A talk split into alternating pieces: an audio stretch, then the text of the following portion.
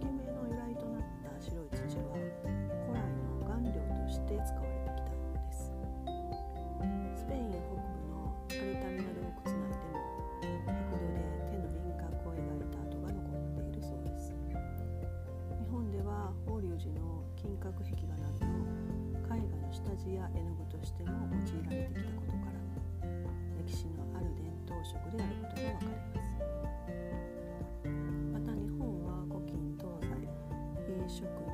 べての分野で最も白を好む民族でもあるそうです。衣では花の名衣装や下着の白食料は食器やテーブルクロスの白主食の白米銃では障子や漆喰の白が挙げられます。特に日本の40代以上の方は白いおしゃれな家が憧れになるそうです。そして駅、えー、と壁紙ですね。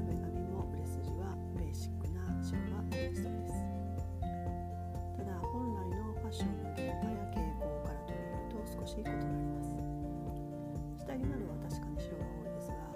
特にトップスのインナー的下着には多いと思います？それがボトムのパンツになると白を着用されるのはあまり好みません。パンツというのはあのアウターのパンツですね。理由は3つ。1防潮色であること。2汚れやすく隠すことが難しい。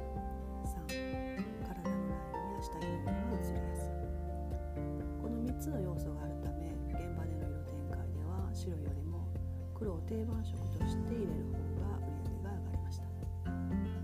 抑えの色イコール安定した需要が見込まれる色とされていたからです。子供は特に男女年齢問わずでした。そしてトップスになると無彩色の白グレー黒に合わせやすい差し色を入れて色展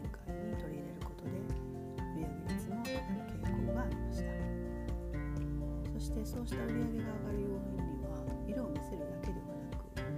く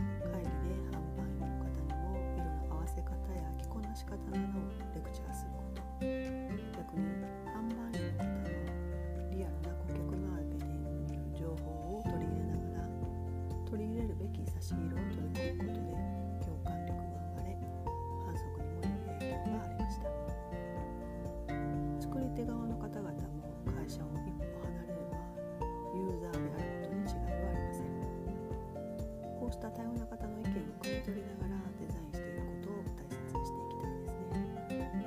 そしてこうした色にまつわる深層心理は多様な条件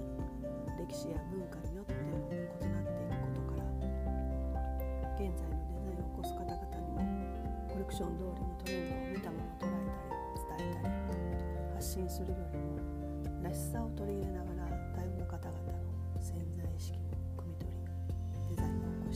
しいと思います。いつも以前は参考サンプルを送ってください。という若年層のプランナーさんから言われてきました。特に会議でリアルなアイテムがないと上司の方を説得できず参考サンプルイコール他社製品がズバリでないと会議にも上げてもらえないと説いてきました。ただそうした会デザインの他社製品を持ってくるので結局は売れない製品になっていきました。そうした中でトレンドとは異なる他にはないデザインの参考サンプルと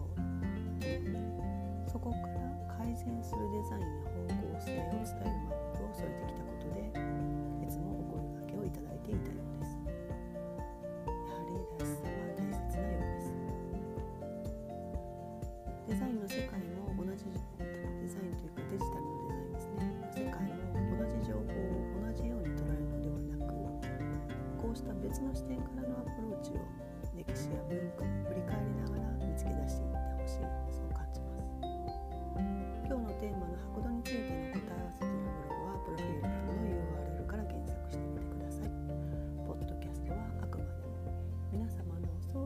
を育むためのツールです。